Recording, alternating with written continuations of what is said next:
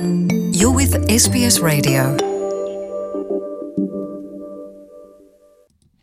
O brasileiro Felipe Toledo voou em Bells Beach e eliminou o australiano Callum Robson com placar final de 14,74 a 12,94. Toledo fez milagre e conseguiu voar em ondas pequenas, vencendo a etapa do Circuito Mundial de Surf na Austrália, realizada aqui perto de Melbourne, em Bells Beach.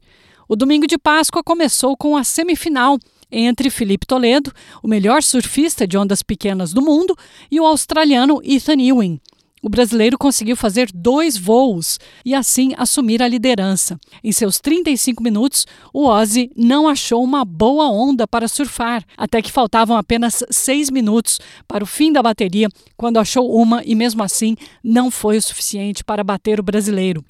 Depois de uma paralisação que durou três horas, Filipinho e Callum Robson foram para o mar.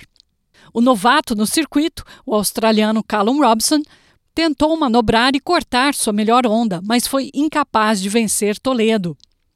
Felipe conseguiu mais uma vez dar um pequeno voo na melhor onda, o que foi suficiente para vencer. Ele leva agora a tríplice coroa australiana, vencendo em Gold Coast em 2015, Margaret River em 2001 e agora em Bells Beach. Ouça a rápida entrevista que Felipe deu à equipe de TV do Circuito Mundial de Surf minutos após a vitória. Ele disse: Só vou acreditar que venci quando eu bater o sino, se referindo à tradição em Bells Beach do vencedor bater o sino da praia. How are you feeling? Oh, I still can't believe it until I ring that thing.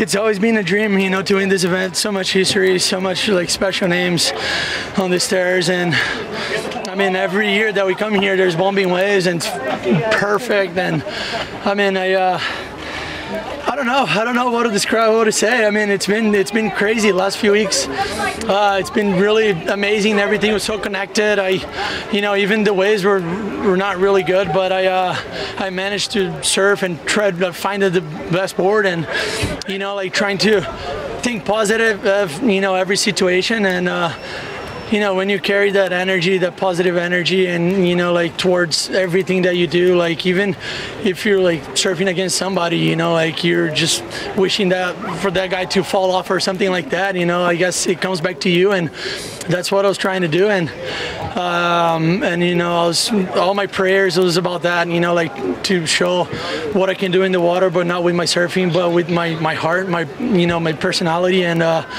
um, and god just answered my my prayers and yeah, it's been amazing. You are now in the yellow jersey. Oh, that's amazing. That's even better. What a what a birthday gift. You know, it's it's amazing. The uh, best birthday ever. Uh, I'm just really happy. I wish my family was here, my kids.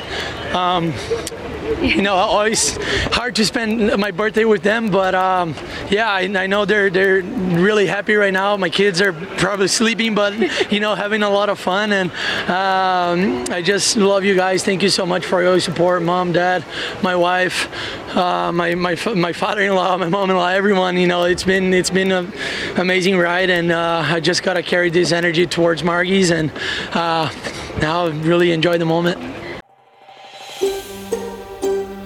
Want to hear more stories like this? Listen on Apple Podcasts, Google Podcasts, Spotify, or wherever you get your podcasts from.